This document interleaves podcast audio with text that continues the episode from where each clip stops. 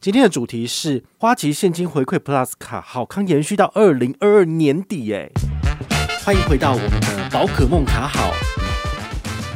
花旗他现在为了避免夜长梦多，那干脆就是直直接把权益。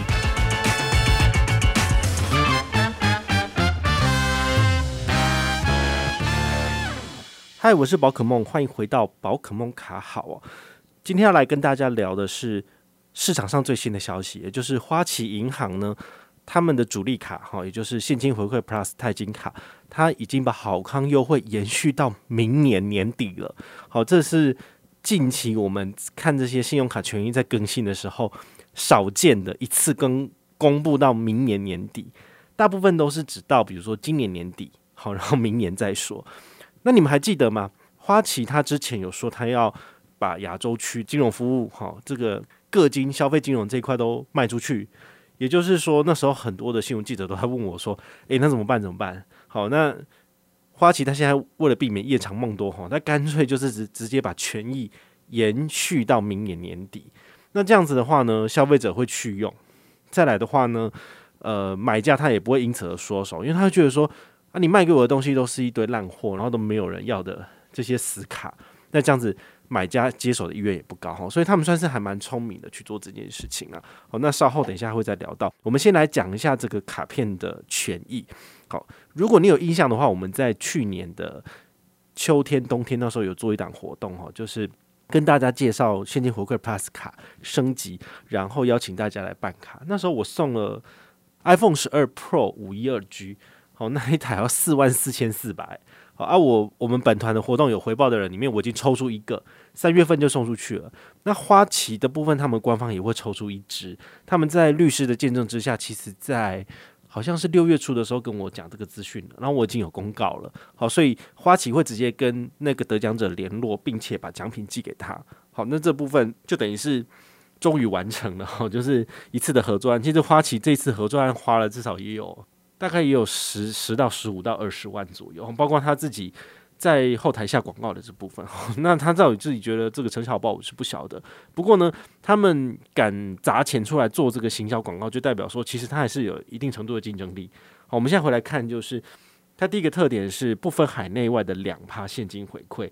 好，那两趴现金回馈，其实在国内的信用卡里面已经算是前段班了。好，比如说永丰大户是国内两趴，海外三趴，但是需要搭配账户，然后自动扣缴。然后电子账单才有这么高的回馈。那花旗的部分，你只要有这张卡片，你就可以拿到两趴。其实也算是一个给懒人使用的一张无脑的卡片，因为你可能不想要一直开户。好，那也许你这张卡片可以。那两趴还有一个特点，就是包括缴保费也是有两趴的。好，那它一年可以刷多少呢？一年是可以刷三百万以内都可以拿到两趴的现金回馈。那它的现金回馈是以卡片基本会百分之零点五，跟额外加码的一点五回到你账上，所以你每一期账单就会看到那个有两个数字，一个是你的总消费金额乘以零点五，一个是总消费金额乘以一点五给你。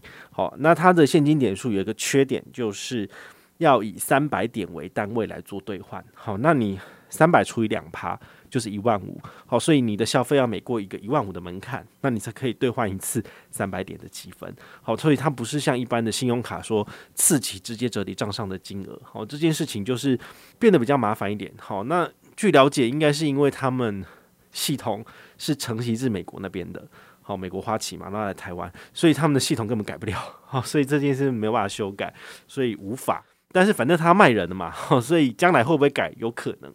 好，但是到底改的怎样不知道。那它还有另外一个优惠是，如果你是花旗银行的新户，那么它有赠送你一个新户礼是十趴现金回馈。好，它是十一大行动支付，新户享有十趴。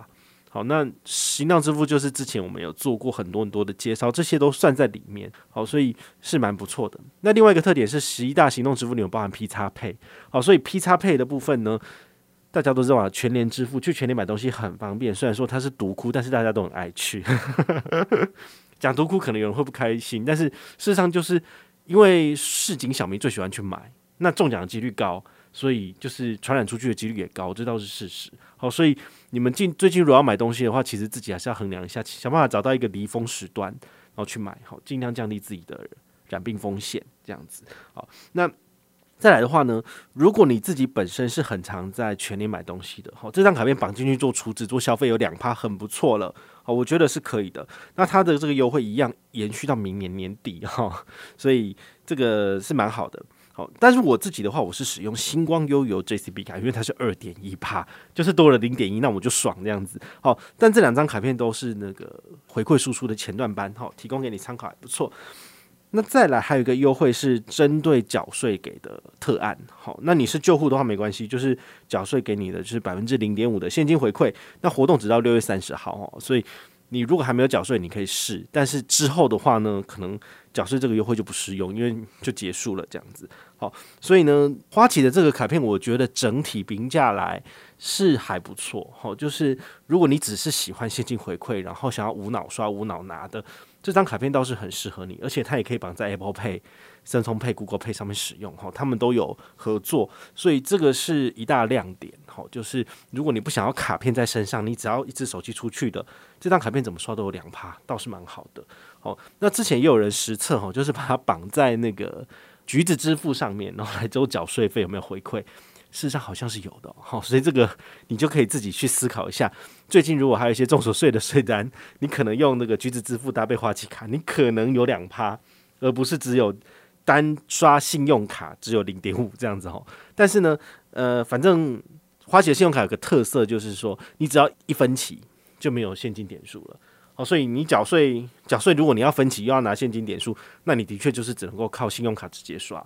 但是如果你在橘子支付里面做缴税费的部分，你可以拿到现金点数，但是就不能分期。好，这是鱼与熊掌不可兼得这件事情啊。好，我发觉很多人也在我的大户 Telegram 里面讨论，就讲说，哎、欸、啊，这个什么什么换汇的活动，可不可以跟他的什么优惠定存、优惠活存的这个活动，可不可以一起 combo？哈，这我跟你讲。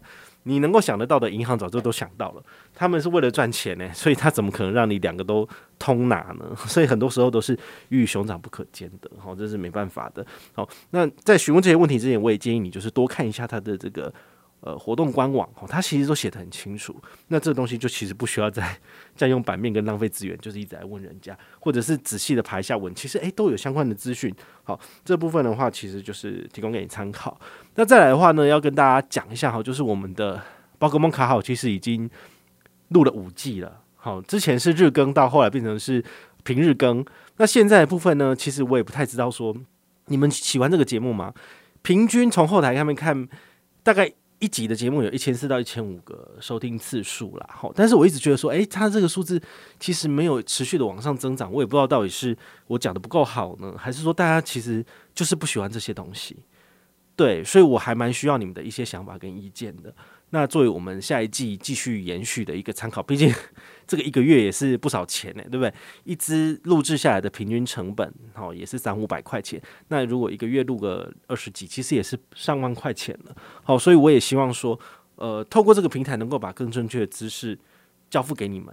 但如果你们也持续的希望想要听到宝可梦的声音在空中给你陪伴，我也非常需要你给我一些 feedback。好，那你可以在任何的平台或者是 Apple Podcast 下面留言，给我评价，跟我讲你想要听到什么，或者是你希望我可以怎么做。